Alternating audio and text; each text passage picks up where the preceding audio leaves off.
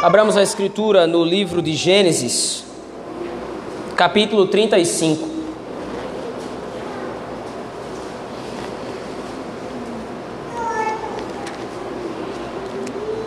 Livro de Gênesis, capítulo 35. Nós meditaremos nesta noite do versículo 1 ao versículo 15 deste capítulo. Livro de Gênesis, capítulo 35, versículo 1 ao versículo 15.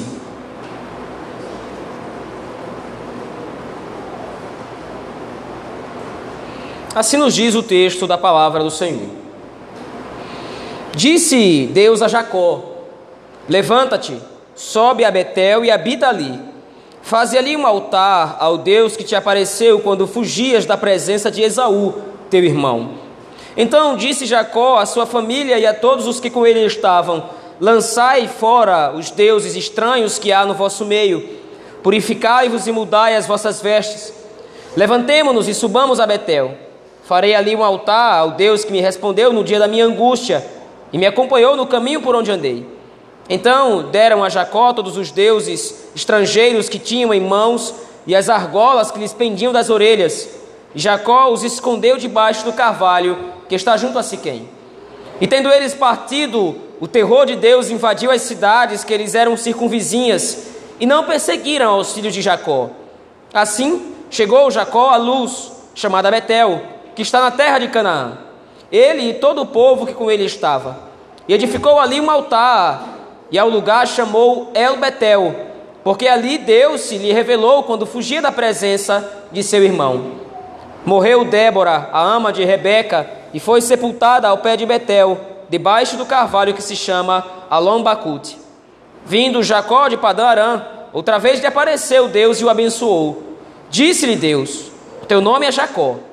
Já não te chamarás Jacó, porém Israel será o teu nome. E lhe chamou Israel.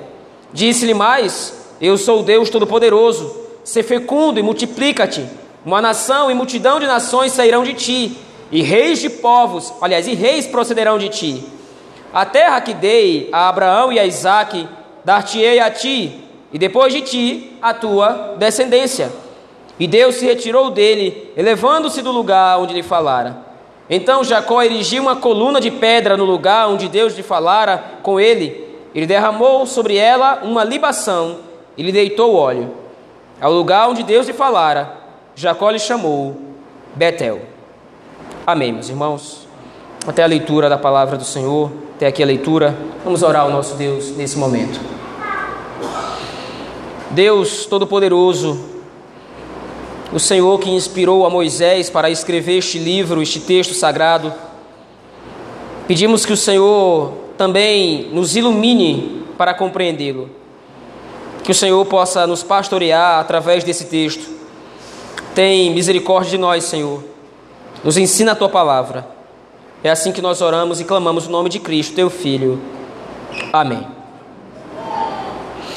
Meus irmãos, nós vimos como a sessão anterior começou. Se você voltar, voltar uma página na sua Bíblia, e for até o versículo 18 do capítulo 33, nós vimos isso no domingo passado que Jacó, ao invés de ter se dirigido ao lugar que foi escolhido por ele para cumprir o seu voto diante do Senhor, preferiu ir até a terra de Siquém e estabelecer-se lá. Isso em si, ou por si só, já era um demonstrativo da infidelidade de Jacó para com Deus. Aqui Jacó pecou contra o Senhor por não ter cumprido diligentemente, ou não ter cumprido no primeiro momento o voto que tinha feito com Deus. E isso, como nós vimos no domingo passado, acarretou terríveis consequências para Jacó. Por causa da infidelidade de Jacó, por causa da fraqueza de Jacó, os seus filhos agora apresentam um comportamento pecaminoso. Diná quer copiar o estilo de vida das filhas da terra Simeão e Levi são homens violentos e traiçoeiros, e agora a casa de Jacó corre perigo, porque os povos que ouviram agora a traição dos filhos de Jacó, como o próprio Jacó coloca no versículo 33 do capítulo 34, no versículo 30 do capítulo 34, ele acha que os povos agora vão destruir ele e toda a sua casa. Porém, no versículo 35, a narrativa começa de maneira diferente. Como nós temos visto, Moisés está narrando essa história não somente para demonstrar o que foi que aconteceu no passado. Moisés está interessado em demonstrar para o povo de Israel as ações redentivas do Senhor, ou as ações salvadoras do Senhor. E agora, no capítulo 35, no começo do capítulo 35, há uma quebra na lógica da narrativa. No final do capítulo 34, Jacó é temeroso, ou Jacó está temeroso. Como disse antes, ele teme que esteja correndo o risco de morte, ele e toda a sua casa. Porém, no versículo 35, no capítulo 35, versículo 1, Moisés já inicia o capítulo demonstrando uma fala do Senhor, uma ordem direta da parte de Deus. Disse Deus a Jacó: a apresentação do personagem Deus aqui no início da narrativa é a demonstração de uma intenção da parte de Moisés de demonstrar ou de expor que a narrativa não vai se seguir da forma como era esperada no capítulo, no final do capítulo 34. Quando agora, ao invés de demonstrar o que de fato vai acontecer a Jacó, Moisés inicia o texto declarando a ordem que Deus havia dado para ele, isso indica que todo o texto ou toda essa primeira sessão, do versículo 1 ao versículo 15, todos os acontecimentos aqui, eles são destacados como sendo uma iniciativa primeira do próprio Deus. No versículo 18 do capítulo 33, é, Moisés, é Jacó que toma a iniciativa de permanecer em Siquém. E essa iniciativa dá errado. Ele peca contra o Senhor e isso acarreta desastre para sua casa. Mas agora no capítulo 35, é Deus quem toma a iniciativa de ter com Jacó. Essa perspectiva de Moisés, agora, essa didática de Moisés, já começa a ensinar muita coisa para os filhos de Israel, assim como deve nos ensinar nessa noite. A iniciativa do erro foi de Jacó, mas a iniciativa de restauração, ela procede da parte de Deus e de Deus somente para que o homem peque, para que o homem se afaste do caminho do Senhor, para que o homem quebre a aliança de Deus, o que é, que é necessário fazer? Que ele simplesmente siga o curso do seu coração. Para que o homem viole a lei de Deus, para que o homem seja infiel diante do Senhor, tudo que ele precisa fazer é seguir os desejos de seu coração. Ora, Jeremias já fala isso no seu texto. Enganoso é o coração mais do que todas as coisas. Quem vai poder conhecê-lo? Todas as vezes que nós depositamos as nossas esperanças, ou depositamos a nossa confiança, em primeiro lugar no nosso coração, nós precisamos estar certos de que o que vai vir depois disso certamente desagrada ao Senhor. Porque existe uma inclinação natural no nosso coração de desfazer aquilo que Deus deseja que façamos. Veja, a intenção de Jacó é até uma intenção que parece muito boa. Se você voltar lá ao capítulo 33, versículo 18, do versículo 18 ao versículo 20, o texto vai demonstrar lá claramente, apesar dele ter se estabelecido em Siquém, ele ainda deseja cumprir o seu voto entre aspas, quer dizer, eu não vou para Betel, eu não vou voltar para Betel. Eu acho que eu posso fazer aquilo que eu prometi ao Senhor aqui. E aí ele constrói um altar e unge o altar. Tudo aquilo que ele faria em Betel, como nós vamos ver agora que ele faz, tudo aquilo que ele faria em Betel, ele quer fazer em Siquém. Qual é o problema? Não foi assim que foi estabelecido.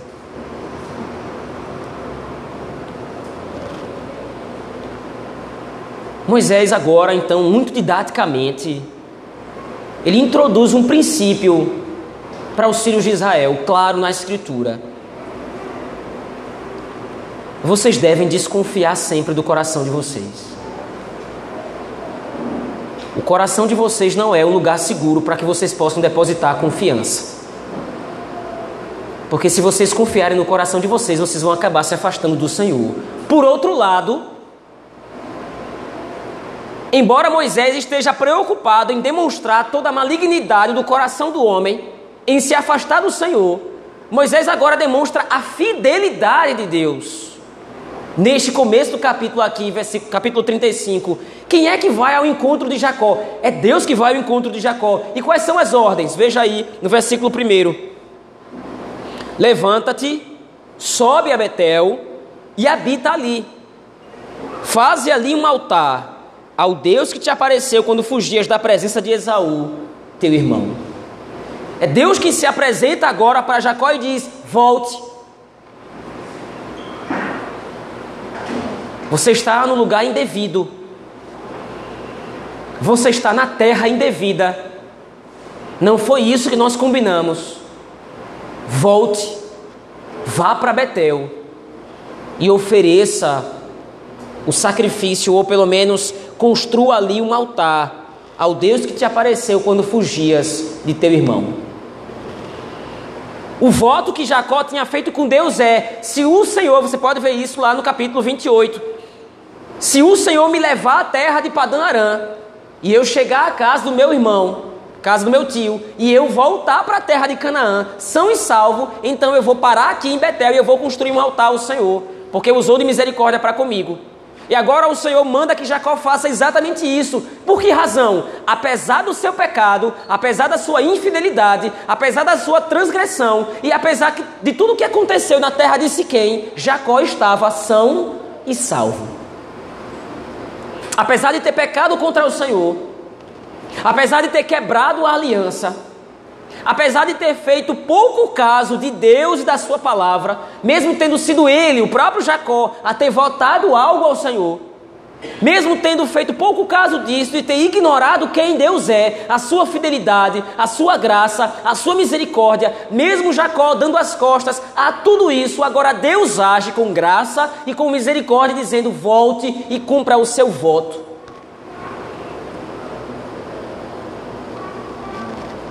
Veja, o que acontece aqui é a dinâmica do que acontece nas nossas vidas todo santo dia. O que está acontecendo agora, essa narrativa, essa história de Gênesis 35, do verso 1 ao 15, tudo isso aqui é uma resposta, ou pelo menos é uma síntese daquilo que aconteceu na vida do povo de Israel, para o qual Moisés escreve, está exortando o povo em primeiro lugar, e depois do que acontece nas nossas vidas todos os dias. Porque a todo momento nós falhamos com o Senhor, nosso Deus. A todo momento nós quebramos um ou outro dos seus mandamentos. Nós somos fracos, assim como Jacó foi. Nós somos omissos, assim como Jacó foi em determinado momento. Nós somos injustos, assim como Jacó se permitiu ser em determinado momento. Mas mesmo diante do nosso pecado, mesmo diante da nossa malignidade, todos os dias o Senhor vem até o nosso encontro para nos lembrar do perdão que nós recebemos em Cristo. O que era devido o que era justo que Deus fizesse agora com Jacó? Ora, nós vemos isso na Escritura em determinados momentos. Pessoas votam alguma coisa ao Senhor, ou pessoas deixam de cumprir o que está estabelecido na lei de Deus. E o que acontece com essas pessoas? Elas são mortas, elas são executadas. Por que razão? Porque foram infiéis para com Deus. Então, o que era necessário que fosse acontecer com Jacó agora? O que era devido acontecer ao patriarca aqui nesse ponto? Ser executado.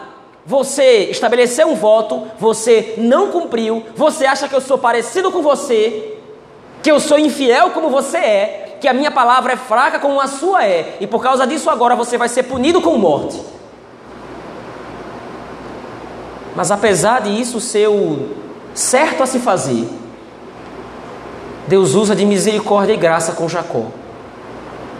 Assim como usa de misericórdia e graça com as nossas vidas todos os dias. Lembre mais uma vez disso. Talvez nós não tenhamos feito nenhum voto para com o Senhor, mas isso não quer dizer que nós estejamos desobrigados de obediência para com Ele.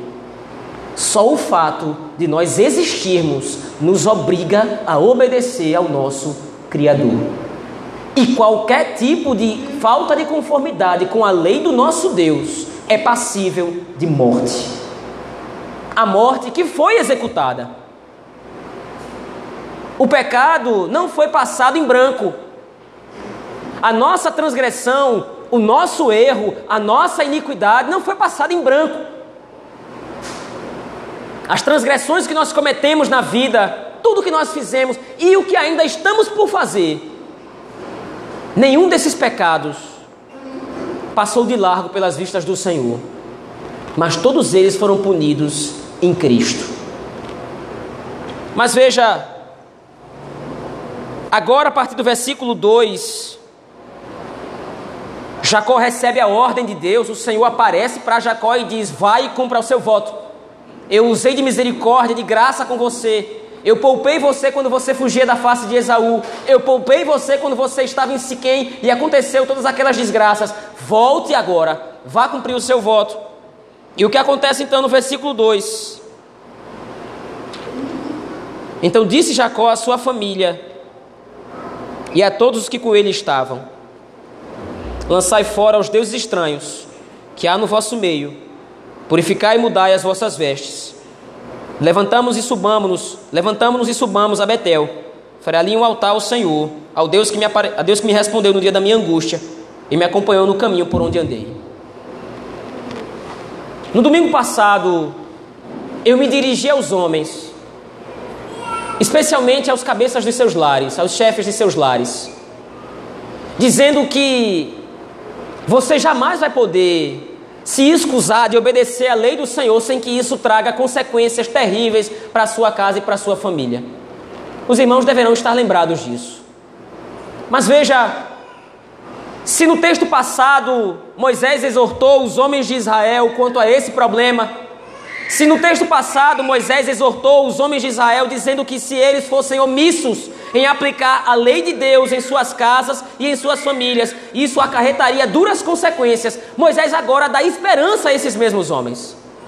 Como também eu gostaria de me dirigir aos homens mais uma vez, dando-lhes esperança a você.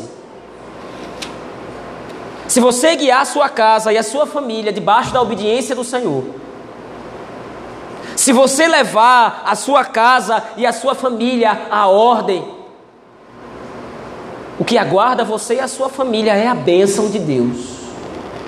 Veja, não é uma possibilidade e é isso que Moisés deseja deixar claro aqui para o povo de Israel. Quando Jacó ouve a ordem do Senhor, ele obedece de imediato. Ele experimentou toda, toda aquela situação terrível que aconteceu em Siquém, mas agora ele está diante de Deus e Deus agora está apresentando para ele graça e misericórdia. E o que é que ele faz em seguida? Ele convoca a sua família e todos os que com ele estavam. Lancem fora os deuses estranhos que há no meio de vós, purificai-vos e mudai as vossas vestes. Alguns comentaristas sugerem que esse é o episódio em que Jacó descobre que Raquel havia possuído, havia roubado os ídolos de seu pai Labão. Possivelmente esse é o momento em que Jacó descobre que não somente Raquel tinha deuses estranhos, tinha ídolos consigo, mas muitos dos que estavam com ele. Afinal de contas, Jacó não estava sozinho em sua família, havia servos e servas que haviam vindo com ele de Padã Arã. Mas agora, a postura do patriarca é levar sua casa à obediência ao Senhor. Como disse antes, não é uma possibilidade de que você obedeça ao Senhor, meu irmão, levando sua casa à obediência, e você será abençoado. Isso certamente acontecerá.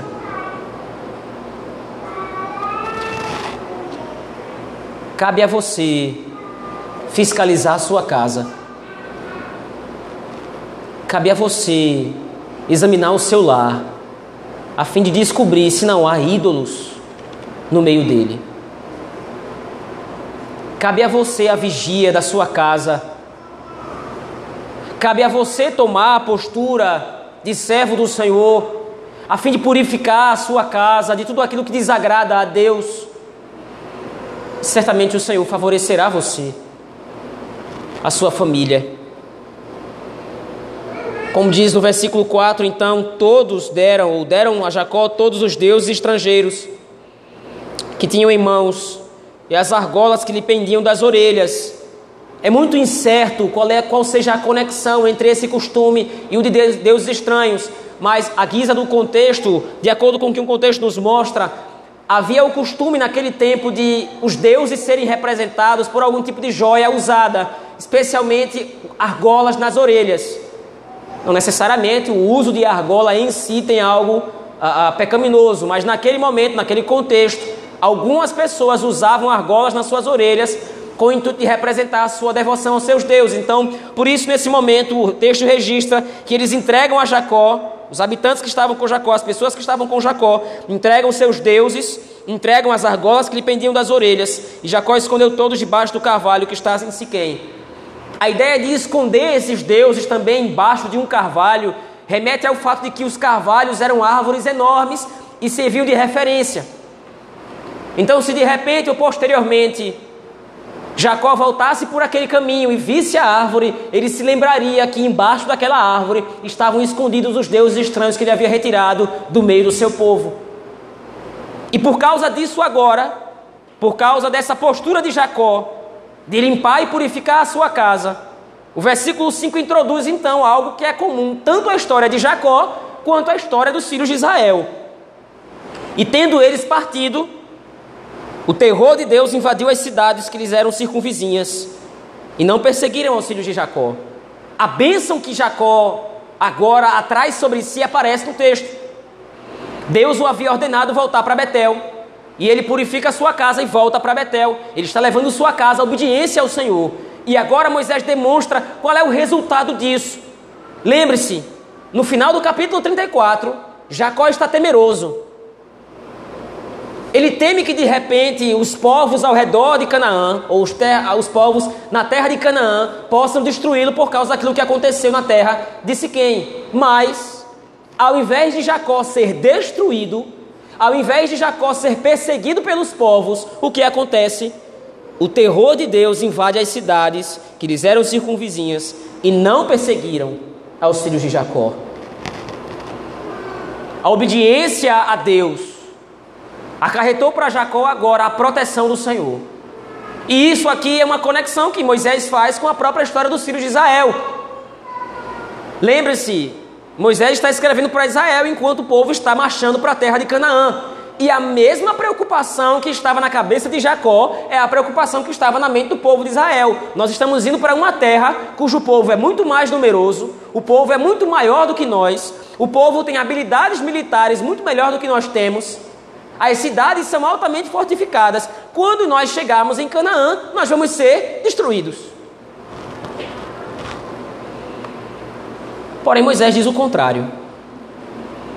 Se vocês obedecerem ao Senhor, se vocês guardarem seus mandamentos, se vocês obedecerem a Deus de acordo com o que foi prescrito e determinado, certamente vocês serão preservados. É claro que nós não estamos num contexto de marcha para uma terra. Embora espiritualmente nós estejamos indo para Canaã celestial. E nós estamos vivendo num mundo violento, num mundo perverso, num mundo que deseja o mal da igreja. E qual é a resposta? Qual é a postura que é esperada da igreja? Obedeça ao Senhor. Guarde seus mandamentos. Obedeça ao Criador e vocês serão preservados. Não há outra forma de sermos salvos de um mundo mau e caído, de um mundo mau e perverso, que não a obediência ao Senhor e a seus mandamentos. Somente Deus possui vida em si para fornecer guarida à sua igreja o mundo lá fora está se degenerando, está se corrompendo, está afundando, está sendo destruído, enquanto que, por outro lado, a igreja do Senhor, mediante a obediência aos mandamentos divinos, vai sendo preservada do mal.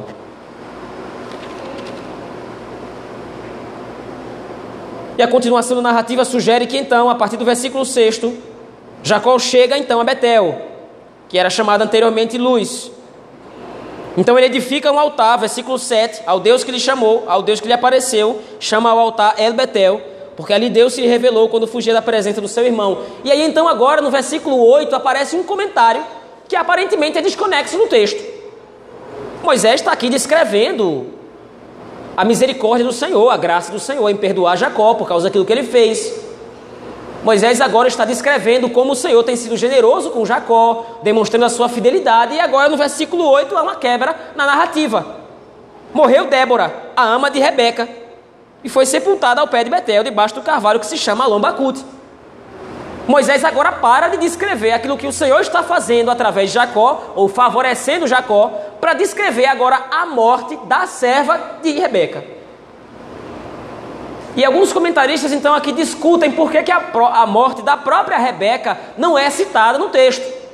Porque se os irmãos acompanharem, se os irmãos lerem posteriormente, continuarem lendo o capítulo 35 e o capítulo 36, realmente Rebeca não é citada no texto.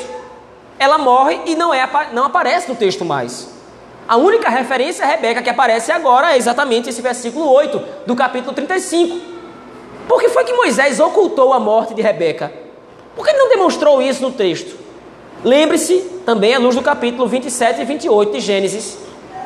Rebeca promete a Jacó que se ele fosse para a terra de Padã Arã, para a casa de seu irmão, num determinado momento, quando a fúria de Esaú se acalmasse, ela chamaria Jacó de novo para a terra de Canaã. Aquilo que Rebeca não pôde fazer, Deus o fez. Rebeca não chamou Jacó de volta para a terra de Canaã. Rebeca não pôde proporcionar a reconciliação entre Jacó e Esaú, para que ela então pudesse trazer de volta o seu filho e ambos pudessem viver no mesmo lar novamente. Mas aquilo que foi impossível para Rebeca foi executado pelo próprio Deus. Jacó volta para a terra de Canaã, não pela ordem de Rebeca, mas pela ordem do Senhor que assegurou a vida de Jacó. A fidelidade do Senhor se mostra mais uma vez. A fidelidade do Senhor à sua aliança, a fidelidade do Senhor ao seu pacto. Rebeca creu no Deus de, no Deus de Abraão. Rebeca creu no Deus de Isaac. E foi por crer no Deus de Abraão e Isaac que ela enviou seu filho para se refugiar na terra de Padã Arã. Mas não somente isso, lembre-se, Rebeca envia Jacó para a terra de Padã Arã para que de lá Jacó pudesse se casar com uma mulher que tivesse a mesma fé que ela tivesse, que ela tinha, para que então a linhagem da aliança pudesse se manter pura. Ela não queria que Jacó se casasse com uma filha da terra, já que Esaú já tinha se casado. E Rebeca agora não tem a oportunidade de ver isso. Ela não tem a oportunidade de ver o seu filho regressar para a terra de Canaã como cumprimento da aliança. Mas embora Rebeca não tenha visto, Moisés faz questão de registrar que a ama de Rebeca, a ama de Rebeca morreu, Débora morreu. Rebeca não pôde trazer seu filho de volta à terra, mas Deus o preservou. Há, dois, há duas aplicações com base nesse versículo que nós precisamos observar. A primeira delas é levando em consideração a intenção do autor, aquilo que Moisés deseja aplicar para o povo de Israel aqui. E o que é que fica claro à luz do texto é que o Senhor está sendo fiel à sua aliança. O que é que garante a preservação da vida? Em que Jacó pode confiar para crer que Deus de fato vai levá-lo a salvo até a terra de Canaã, como está fazendo? A base da fé de Jacó é a aliança que o seu Deus estabeleceu. A base da fé de Jacó é a aliança que foi estabelecida anteriormente. Foi Deus quem prometeu a preservação da linhagem de Abraão. E agora o Senhor está cumprindo isso. Em segundo lugar, de maneira mais pontual, aos pais presentes. Talvez nós não vejamos claramente os frutos dos nossos filhos e sua participação na aliança. Mas não é porque nós não enxergamos que os nossos filhos não pertencem ao Senhor. o maior preocupado em fazer com que os nossos filhos sejam preservados debaixo da lei do Senhor não somos nós, é o próprio Deus. Rebeca confiou no Senhor e os seus olhos não puderam contemplar agora o retorno do seu filho querido, a terra da aliança, a terra de Canaã. Mas na história da redenção, a fé de Rebeca está registrada e Jacó volta a salvo para a terra de Canaã. A nossa preocupação enquanto pais é apontar que o caminho da redenção é o caminho que os nossos filhos devem seguir. E muitas vezes, num mundo perverso, num mundo mau, as ameaças são tantas, os perigos que os nossos filhos correm são tantos que muitas vezes nosso coração fica apreensivo. Será que ele chega no final da jornada? Será que ele, será que ele chega no final da caminhada? Será que vai dar certo? Eu me esforcei tanto, eu tentei de todas as formas possíveis fazer com que o meu filho chegasse ao final, fazer com que o meu filho servisse ao Senhor, mas o mundo é tão mau, o mundo é tão perverso, há tantos perigos, há tantas coisas que podem acarretar o meu filho. Será que ele chega?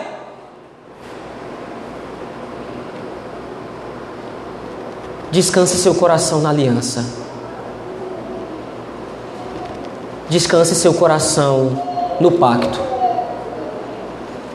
O pacto não foi feito por um homem falho como nós. A aliança não foi feita por um homem fraco como nós somos. A aliança que garante a redenção dos nossos filhos foi feita pelo próprio Criador com o seu Filho bendito.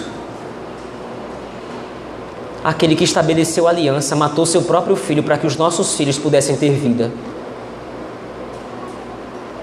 O que a Escritura nos encoraja pais e mães, e que nós tenhamos fé no Senhor.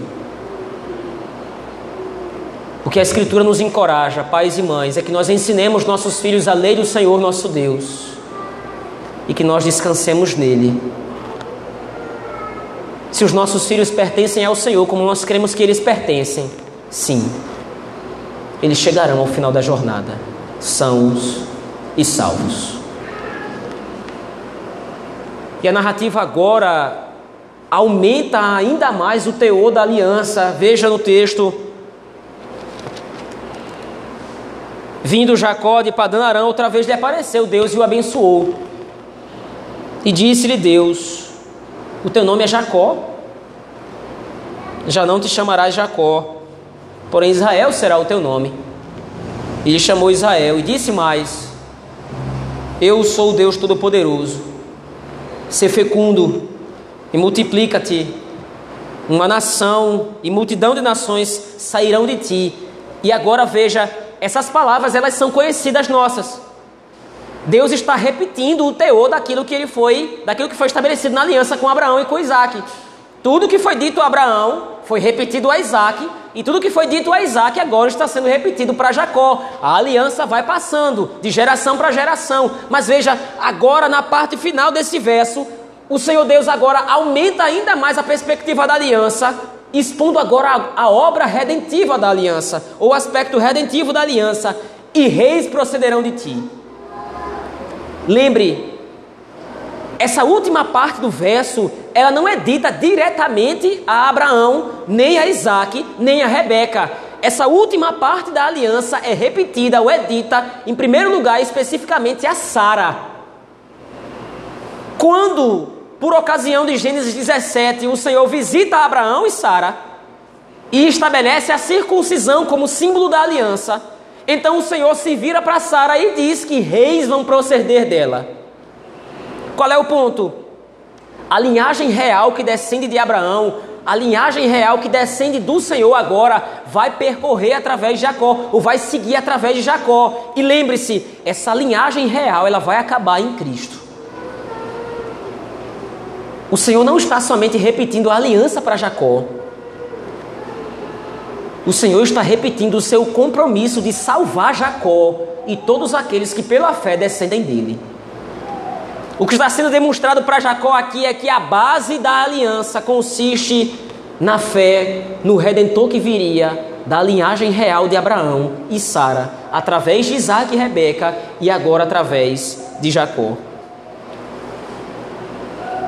No versículo 12 a 15, então, o autor encerra esta sessão, mais uma vez reafirmando a, a possessão da, da aliança que Deus faz com Jacó. A terra que dei a Abraão e a Isaac dar-te-ei a ti, e depois de ti a tua descendência. E Deus então se retira de Jacó, elevando-se. Então Jacó erigiu uma coluna de pedra no lugar onde Deus falara com ele. Derramou sobre ela uma libação e lhe deitou o óleo. Jacó cumpriu seu voto diante do Senhor. Jacó cumpriu o que havia sido dito. Mas antes de Jacó cumprir o seu voto, a fidelidade e a misericórdia de Deus se apresentou a Jacó para que ele pudesse ver que não é por causa da fé fraca de Jacó que a aliança vai ser quebrada. A aliança está mantida intacta por causa da fidelidade do Senhor nosso Deus. O texto de Gênesis, capítulo 35, verso, do versículo 1 ao versículo 15, nos demonstra algumas aplicações que nós devemos fazer à nossa vida. Em primeiro lugar, como fica claro a partir do versículo 1, a restauração de um pecador à presença de Deus é uma ação exclusiva da parte do próprio Deus. Com que foi que você contribuiu para a sua salvação? Com que foi que você contribuiu para que Cristo aplicasse a sua obra, para que Cristo derramasse o seu precioso sangue sobre a sua vida? O que foi que você ofereceu a Deus para que Deus pudesse salvá-lo? A resposta mais honesta a essa pergunta é nada. Mas esse é o ponto. Nós somos infiéis. Nós somos fracos. Nós somos pequenos. O nosso coração é corrompido. Mas o nosso Deus não é. O nosso Deus é fiel à sua aliança. O nosso Deus é fiel aos seus planos salvadores e ele veio ao nosso resgate, assim como foi Deus que foi ao encontro de Jacó. A obra da salvação é uma obra monergista, é uma obra executada única e exclusivamente por Deus. Em segundo lugar, a base dessa restauração, a base dessa obra salvadora, é a promessa de Cristo e a execução dessa promessa na cruz do Calvário. No versículo 11, depois de reafirmar a aliança que o Senhor Deus havia feito com Jacó, Deus mais uma vez menciona a história progressiva da redenção que vai ser executada através do rei prometido vindo da linhagem de Abraão. A nossa restauração diante do Senhor, a nossa restauração como povo de Deus, consiste em o Senhor, o Rei prometido, ter se sacrificado no nosso lugar. Na cruz do Calvário, o pacto foi cumprido e o Rei dos Reis foi revelado, que recebeu um nome que está acima de todo o nome, pelo qual toda língua vai confessar e todo joelho vai se dobrar no dia do juízo, confessando que somente Jesus Cristo é o Senhor, para a glória de Deus o Pai. É isso que o apóstolo Paulo registra, registra na sua carta aos Filipenses. Porém, mesmo naquele dia, toda língua confessando que Cristo Jesus é o Senhor, nem toda língua vai confessar isso com alegria no coração. Nós, por outro lado, o faremos. Porque, embora nós tenhamos quebrado a lei do Senhor, embora nós tenhamos sido infiéis com o nosso Deus, o Senhor veio ao nosso resgate, o Senhor veio em nosso socorro e nos conquistou para a Sua glória e para o seu louvor. Por fim, em último lugar, a obra de restauração que o Espírito Santo está executando através das nossas vidas e nas nossas vidas deve resultar em uma obediência e serviço a Deus. No versículo 1, o Senhor se revela a Jacó, demonstrando a sua graça e a sua misericórdia, ordenando que ele cumpra o seu voto. No versículo 10, o Senhor novamente se apresenta a Jacó e reafirma a sua aliança. Mas entre esses textos, dos versículos de número 2 ao versículo de número 8, o autor faz questão de registrar a postura de Jacó. Ele obedece ao Senhor, ele leva a sua casa à ordem, ele leva a sua casa à obediência. Veja, Deus já havia demonstrado a graça e a misericórdia. Veja, se fosse para Deus matar Jacó, já tinha feito. Então, certamente Jacó sabia que Deus haveria de perdoá-lo. Mas isso não faz com que Jacó descanse ou relaxe. Ele obedece a Deus. Nós fomos restaurados à presença do Senhor. Nós fomos salvos por causa de Cristo, o Rei prometido. Mas essa salvação deve implicar em obediência a Ele e aos seus mandamentos. E isso implica, por sua vez, como demonstra o texto, no exame diário do nosso coração. O Senhor Deus não divide a sua glória com ninguém. E nós então devemos examinar o nosso coração, a fim de saber se nós não estamos escondendo algum ídolo diante do Senhor. Mesmo sabendo que Ele há de nos salvar, mesmo sabendo que Ele nos restaurou em Cristo Jesus, nós não estamos desculpados diante do Senhor para colocar qualquer outra coisa na frente dele. O amor que Deus exige de nós é um amor exclusivo e irrestrito. E como disse anteriormente, o nosso coração sempre tem uma tendência de criar falsos ídolos, de criar falsos deuses para adorar. Sempre haverá um lugar reservado para Deus, o Senhor, no nosso coração. Mas infelizmente o nosso coração pecador sempre procura arrumar o coração direitinho para caber outro Deus. Que nós possamos, assim como Jacó o fez, por causa da operação do Espírito, é claro, guiar o nosso coração à obediência ao Senhor, examinando-o constantemente, a fim de que o Senhor nosso Deus seja de fato o único Senhor. Eu concluo aqui meus irmãos, dizendo que a escuridão que estava sobre Jacó e que bloqueou a sua vista, fazendo com que ele pecasse contra Deus. Essas trevas foram dissipadas graças à luz do próprio Senhor que se apareceu para ele, mostrando a promessa da redenção através do Rei prometido, Cristo Jesus. É essa mesma promessa, é essa mesma aliança que nos alcança. A nossa salvação está confiada no Senhor. E agora só nos resta obedecer ao nosso Deus em novidade de vida e em fidelidade. Vamos orar ao Senhor, nosso Deus, meus irmãos. Deus Todo-Poderoso, obrigado porque ao invés de o Senhor executar justiça e juízo contra nós por causa do nosso pecado e infidelidade, o Senhor nos restaurou a tua presença através de Jesus Cristo, o Rei prometido da linhagem de Abraão. Obrigado, Senhor, por isto.